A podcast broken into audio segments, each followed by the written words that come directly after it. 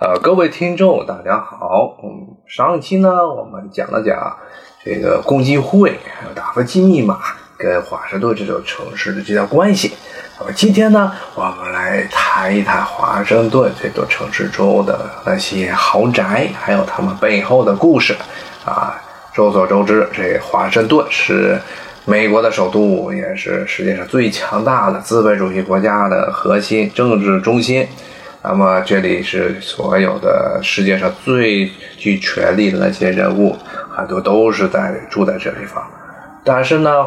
呃，我们可能也清楚，这个美国的经济中心不是华盛顿啊，像纽约呀、西海岸的，包括西海岸的那些旧金山呀、洛杉矶呀，这些都是有钱大亨们住的地方。但这并不意味着说华盛顿这个城市缺乏豪宅、缺乏有钱人。其实呢，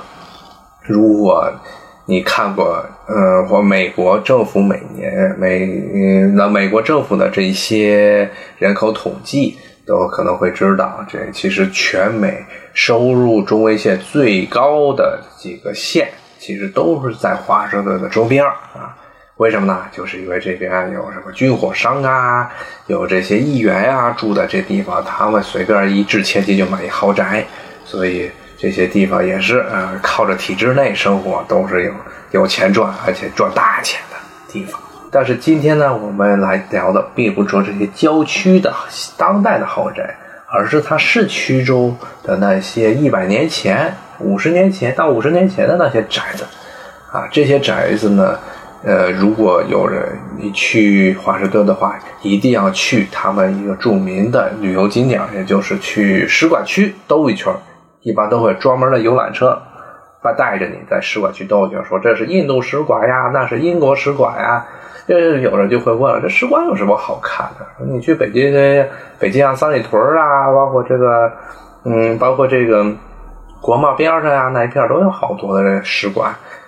有什么好看的？它不一样，华盛顿的使馆，包括跟北京的使馆，包括跟像伦敦的各国的使馆都不一样，因为他们绝大部分。最初的右图并不是外交人员所工作的或者住住宿的场所，而是那些十九世纪末二十世纪初的那些土豪们在华盛顿买的大别墅。嗯，他们当时，尤其现在著名的一条一个地区呢，杜邦广场。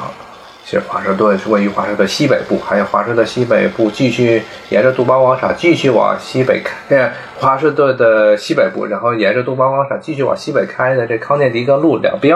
有特别特别多马什特别特别多的这些大宅子，这些都是美国十九世纪末二十世纪初，呃，经济高速发展的所谓镀金时代时候，那些挣了钱的土豪们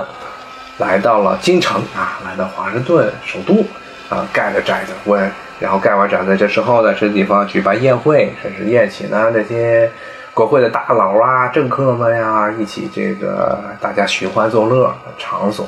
但是呢，这好景不长，在在一九一零年代、二零年代的时候，尤其是二十年代之后，随着所谓的这个经济大萧条，很多人没钱了，嗯，或者呢，为了收减开支，所以把这些大宅子全都卖给卖了。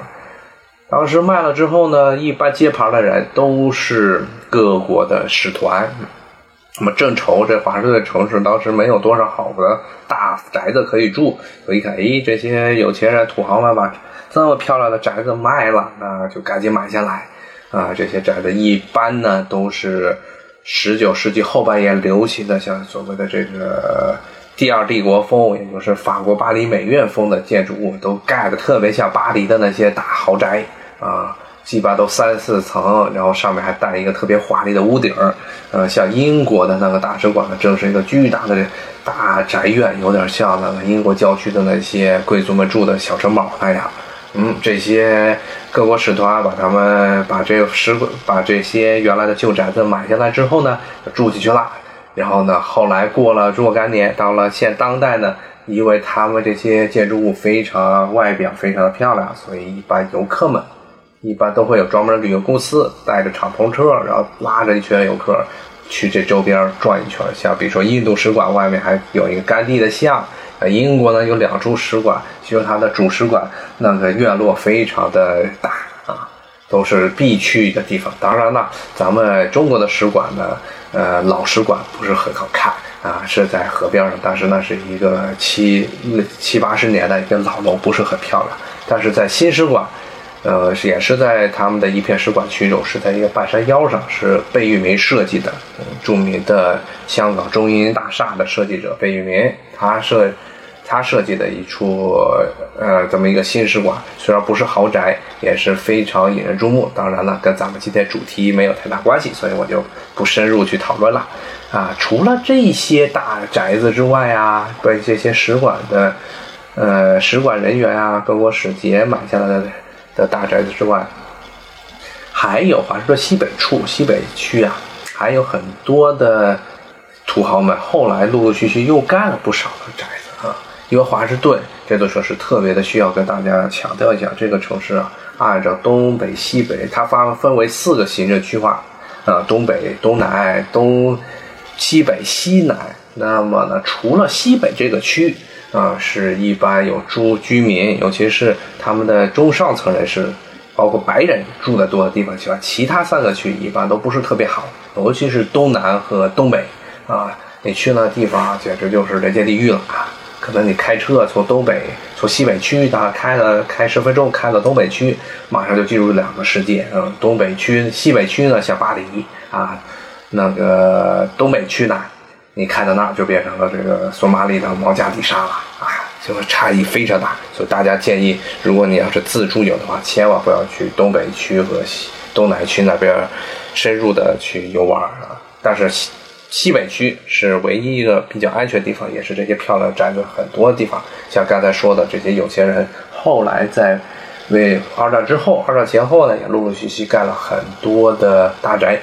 呃，那么特别呢。这地方要指出的就是一处离中国的新使馆，咱们我国的新使馆很近的一处宅子啊，Hillwood。那么这处宅子呢，呃，为什么有名呢？因为它对外开放啊，毕竟那对外开放的这些豪宅在 DC 市区呢还不是很多。那这一处呢是一个被批为了博物馆。那么呢，这一处宅子有什么样的特点呢？嗯，大家如果吃过喜欢吃麦片儿的话。可能知道有一个牌子的麦片叫 Post，P O S T Post 这个牌子的麦片儿啊，那么呢，这个牌子麦片呢，呃，它这个 Post 实际上是一个家族的姓儿。那么我刚才说的这处宅子呢，Hillwood，那么这处宅子就是他们 Post 家族啊富二代啊一个这富婆，她是这个 boss 家业继承者，她的宅子，她。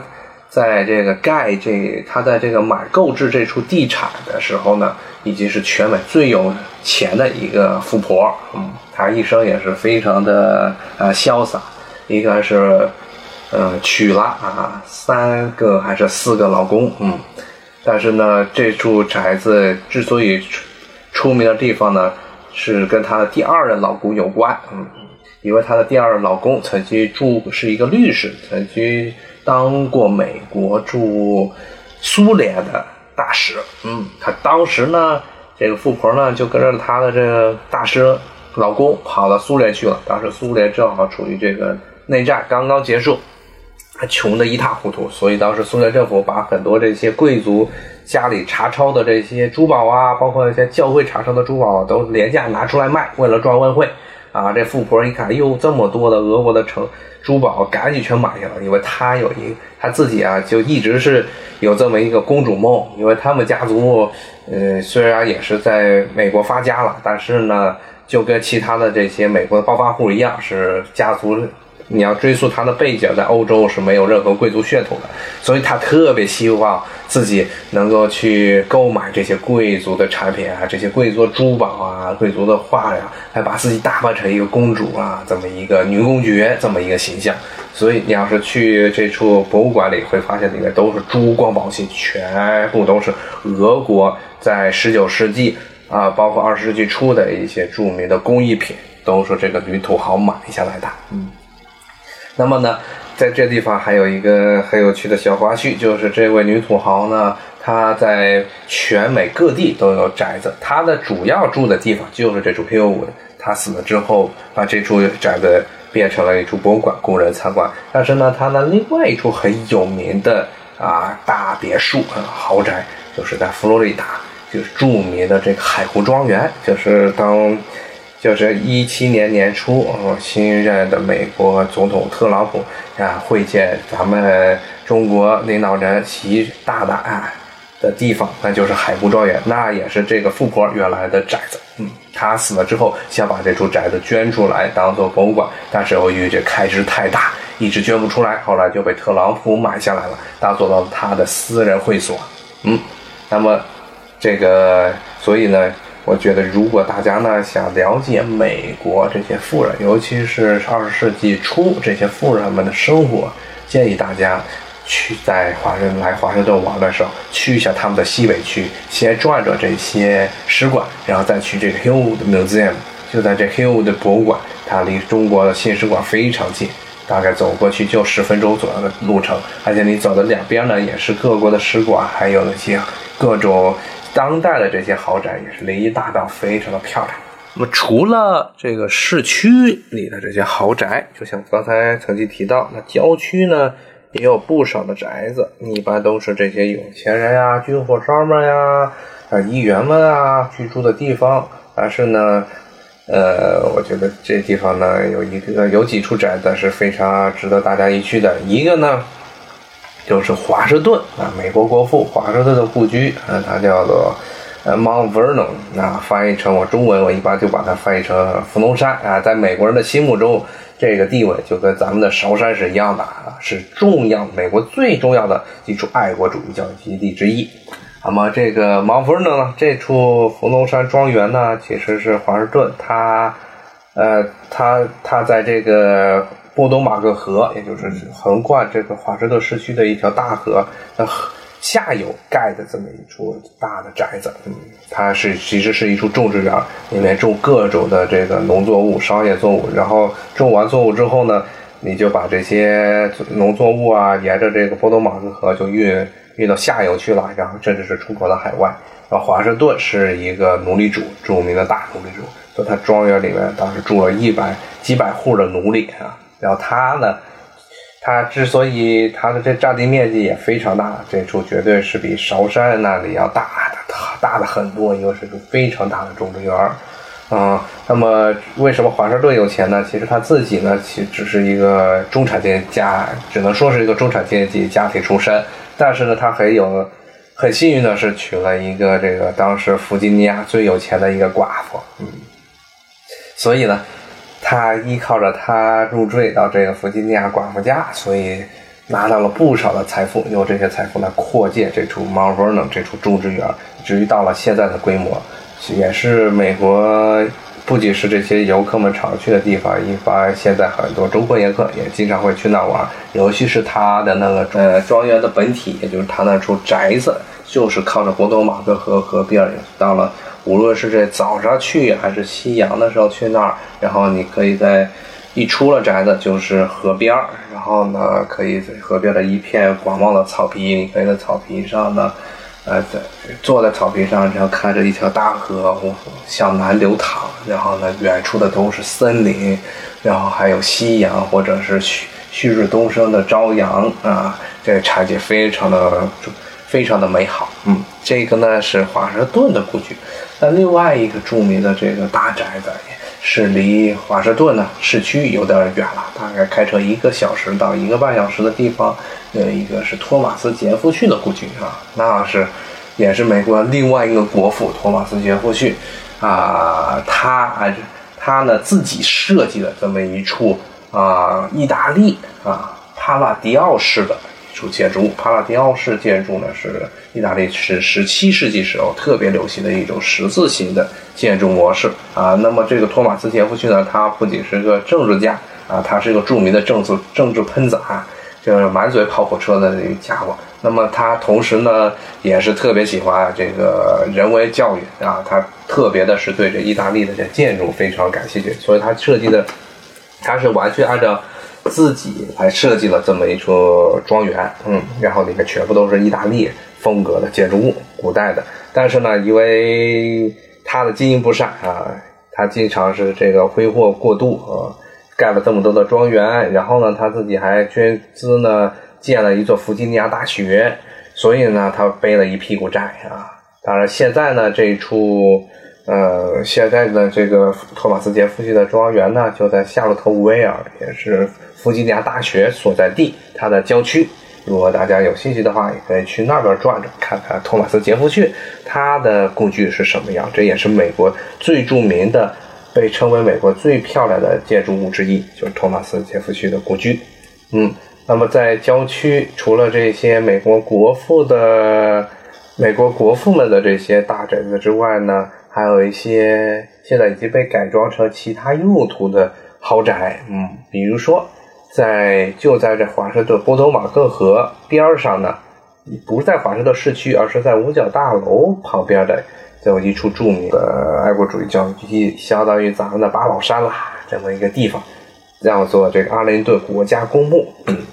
里面都是。像肯尼迪，他还有像比如说像塔夫茨，像这著名的这个参议员塔夫茨，他们都是葬在这个地方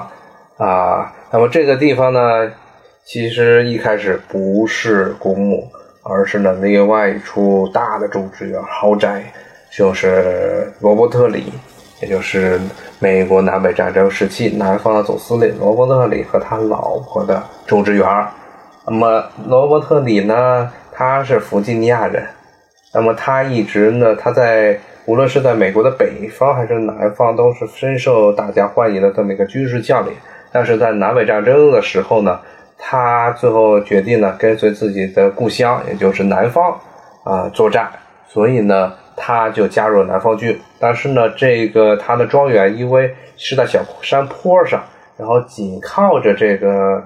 紧靠着这华盛顿市区，当时华盛顿市区是北方军所占领的地区，所以为了防止这个制高点，我们被南方军队占领，所以罗伯特里当刚刚这个宣布自己要加入南方军的时候，北方人北方军队呢就占领了这个罗伯特里的庄园，罗伯特里当然是跑到了南方去了。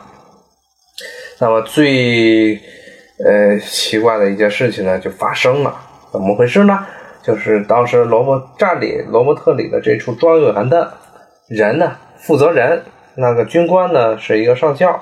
这个上校呢原来是罗伯特里的西点军校教书时的时候一个学生，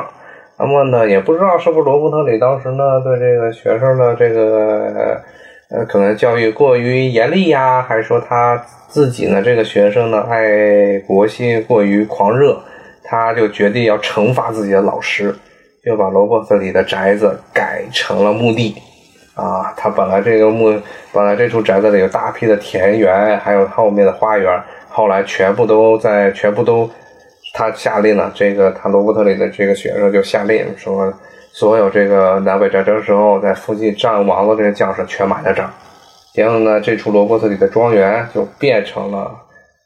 阿灵顿国家公墓，啊。在二在南北战争之后呢，罗伯特里的后代曾经向曾经打官司，要求联邦政府呃归还这处土地。最后呢，他们还是赢了，但是呢，已经这处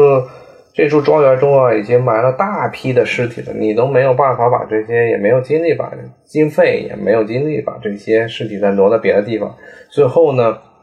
罗伯特里的后人就决定还是把这处。呃，庄园呢，从地产呢重新转赠给联邦政府，最后这地方就变成了著名的阿伦的国家公墓，一直到今天，这里也是美国那美国最重要的爱国主义教育基地之一。从早上八点钟就开始有大批的游客来这里参观这里的无名无名战士墓啊，肯尼顿肯尼迪的墓，包括肯尼迪墓上有所谓的长明火呀。还有其他美国历史上的政治名人，他们的最后的安身之地都在这地方。可以说，就相当于中国的八宝山一样，很多美国的这些政客们，包括美国很多的有志于在历史上留下历史青史上留下名望的这些美国人呢，他们最后的归宿，墓中的归宿都是阿雷的国家公墓，葬到这里就相当于你为美国历史所承认了。嗯，节目呢就到这里吧。希望大家通过今天的我的讲解讲解呢，对华盛顿的富人的生活，尤其富人的这些建，富人们的这些在华盛顿的建筑史啊，有一定的了解。那么我们下一期再见，谢谢大家。